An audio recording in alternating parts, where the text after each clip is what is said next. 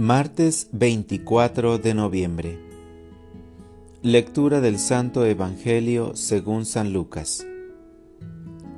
En aquel tiempo, como algunos ponderaban la solidez de la construcción del templo y la belleza de las ofrendas votivas que lo adornaban, Jesús dijo, Días vendrán en que no quedará piedra sobre piedra de todo esto que están admirando.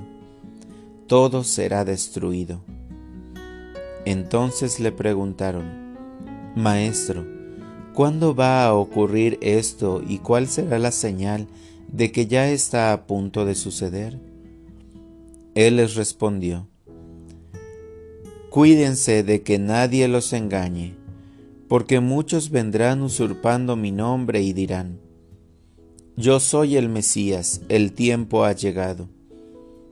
Pero no les hagan caso cuando oigan hablar de guerras y revoluciones, que no los domine el pánico, porque eso tiene que acontecer, pero todavía no es el fin.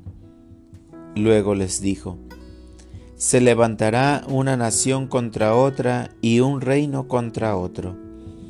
En diferentes lugares habrá grandes terremotos, epidemias y hambre y aparecerán en el cielo señales prodigiosas y terribles. Palabra del Señor. Oración de la mañana.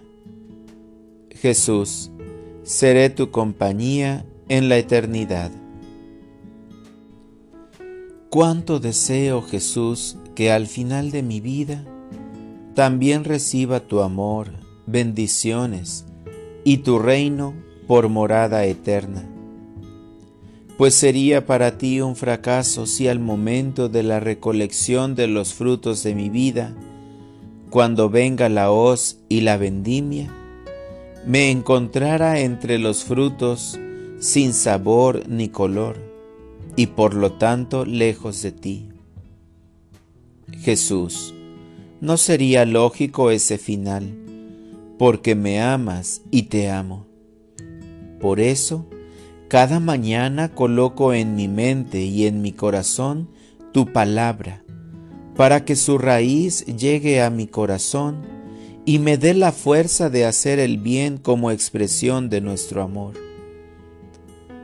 Renovemos, Jesús, cada mañana nuestro amor, y por la noche, dame tu mirada cariñosa de alegría, porque miras en mí a un hermano, a un candidato a la eternidad.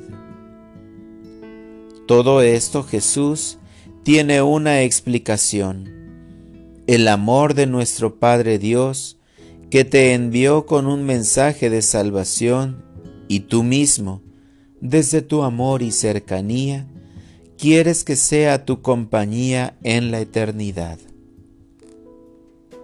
para orientar mi vida. Hoy quiero ser partícipe del reino de Dios, siguiendo los pasos que Jesús, como vida y camino, nos dejó a toda la humanidad. Gracias Señor por darme la oportunidad de gozar el don de la vida terrena y darme la seguridad que gozaré también el de la eterna. Por eso, Jesús, gracias por este doble don. Amén.